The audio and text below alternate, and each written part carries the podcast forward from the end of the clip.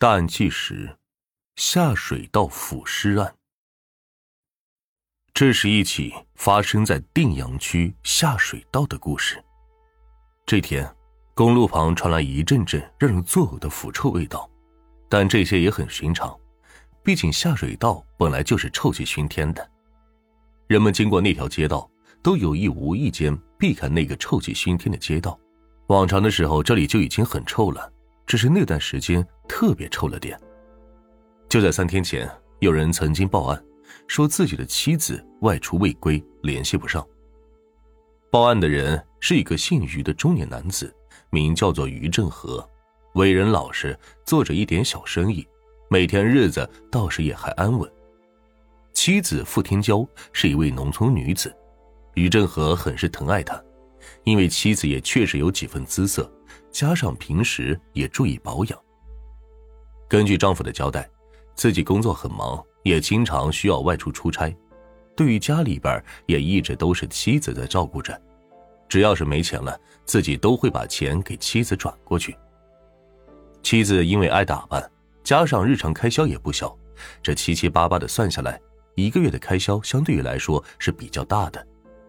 妻子傅天娇有旅游的习惯，有的时候一去就是好几天，甚至有的时候会去上一个星期。因为这个原因，家里的孩子没人照顾，就请了一个保姆。有保姆在家，哪怕妻子去多玩上几天也没什么关系。夫妻二人很少通电话，平时丈夫在忙，妻子也习惯了这样的生活，相互之间很是默契，互相不干涉对方，只要不做其他对不起对方的事情。所以交流很少，通话也很少，只是有时候或者说需要钱了才会通电话，而且每次通话都是将事情说完就挂了电话，彼此都说的不多。警察询问这对夫妻，像这种情况多长时间了？根据交代，自从结婚之后就慢慢变成了这样。于正和说，是因为工作确实忙，也因为这个原因，家里曾经给他安排了不少的相亲，可是都黄了。而这妻子呢，是进入他公司应聘的员工，也是他的助手，每次工作都会在一起。渐渐的，二人就有了感情，一年多以后就结了婚。婚后，妻子就专门负责家里的内务，而自己则是需要运营公司。因为妻子也是经历过的人，对公司的情况也算是比较了解，所以夫妻二人都相对比较默契。所以，根据于正和所说。结婚之后，二人都是各自忙着自己的事情，那个时候还会偶尔的聊一下，只是久了之后，双方都没有了那种兴致，再加上平时的工作，自己对家里也照顾不到位，所以一直以来都是这个样子。面对这样的情况，妻子有的时候也不舒服，但是每次不舒服的时候，他都会选择出去旅游上两天，散散心，然后再回来。不过每次散心的时间都不是很久，也就是三两天，最近两年才会有出去四五天，甚至有的时候是个把星期。因为于正和忙，这些也都是保姆跟他交代的，而面对这些，他一直都以为一切都是正常现象，也就没说什么，只是妻子出差的频率多了点而已。可是这一次报警，正是因为妻子已经离家出门半个月了。一直没有音讯，打电话也都是处于无法接通的状态。于正和发现这件事情有点不寻常，也就报了警。随之，警方展开调查，可丈夫对妻子平时的生活一无所知，这件案子就只能从保姆那里了解，以及从附近居民那里调查。可是夫妻俩的事情，保姆也不知道怎么说，总觉得这个家庭气氛有点不对。但是他作为佣人也不好偷听，只知道傅天娇打电话的时候，经常会一个人到房间里打，而且一打就是一两个小时。偶尔也会有电话是在客厅打的，可是对于这些，警方也觉得这是一个很重要的线索，毕竟什么电话需要躲着打，再加上丈夫于振和多年来都没有给妻子打电话的习惯，那么这些电话又是在给谁打的？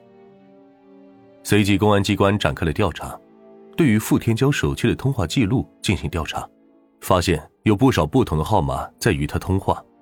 可是根据了解，他并没有做什么生意或者是什么业务，一直都是在家里带孩子，哪会有那么多不同的电话呢？警方根据半年的通话情况进行核查，发现有七八个电话是有着长时间频繁联系的，而且聊天时长达到一个小时以上。这些电话有五个仅有一次的通话记录，至于其他的三个，那都是经常通话的号码。这三个号码对于傅天骄的失踪有着什么样的联系？这个一直在家里保养的傅天骄，又是与这些号码的主人有着怎样的关系呢？警方进一步查出，那三个电话，两个是同一个人的，名叫做谢宝，是一个刚刚二十一岁的在校大学生；而另外一个电话，则是一名三十八岁的男子，名叫做楚飞，是一个跑业务的人员。经过这些信息。警方也知道，这二人与傅天娇的失踪案件到底有没有关系，而这背后又有着怎样的故事呢？三天之后，一位垃圾清理工报警说下水道有一名女尸。接到报警，警方立刻赶往案发现场，并对案发现场进行勘查和死者进行验证。验证发现，这名尸体就是失踪的女子傅天娇。这让警方非常的疑惑，毕竟这傅天娇有些不同寻常的行为，警方也都能猜到，只是苦于没有证据。但是现在对方竟然死在这里，而且尸体还出现在了下水道中，这让人难以理解。因为调查发现，死者虽然有些怪异，可每次都是出去旅游。经过附近居民的盘问，都知道傅天骄经常不在家，这又是什么原因？为何要将人杀害？尸体为何会出现在下水道里？随着这些问题的出现，警方最先怀疑的就是谢宝和楚飞。当然，这也不能排除丈夫于振和发现妻子有不同寻常的举动之后做出杀人的事情。随即，警方将这三个人进行了管控和排查。经过一番调查，发现谢宝一直在学校读书。虽然这两年跟傅天娇有联系，也发生过关系，但是对方连傅天娇住在哪里都不知道，而且他本人也没有在这边读书。这么久以来，二人发生关系都是傅天娇去找的谢宝。经过查证，谢宝甚至没有坐车来过定阳，对方也一直在学校上课，偶尔逃课也都是在附近出现，哪怕是去旅游也没到过这里。经过一番考证。警方只能将谢宝先排除在外，而谢宝也声称自己与傅天骄也是在网上认识的，聊着聊着就相互有了感觉。再后来，他来看过自己，就发生了关系。虽然联系不断，但是两年来，谢宝一直都不知道傅天骄到底居住在什么地方。有问过，可每次都是被傅天娇岔开话题，或者直接不说话。久而久之。谢宝也就没有再问傅天娇的情况，毕竟两人若是真有感情，他相信对方有一天终究会告诉自己的。排除掉谢宝之后，那就只有傅天娇的老公于正和和另外一个联系密切的楚飞了。在经过与楚飞的调查发现，他与傅天娇也有着那种关系，但是他和谢宝相同的是，也不知道对方居住在哪儿，而二人都知道对方是有家室的人。对于这个，楚飞也没有细问。经过调查，楚飞虽然有来过这个市的情况，却并没有在定阳区待过。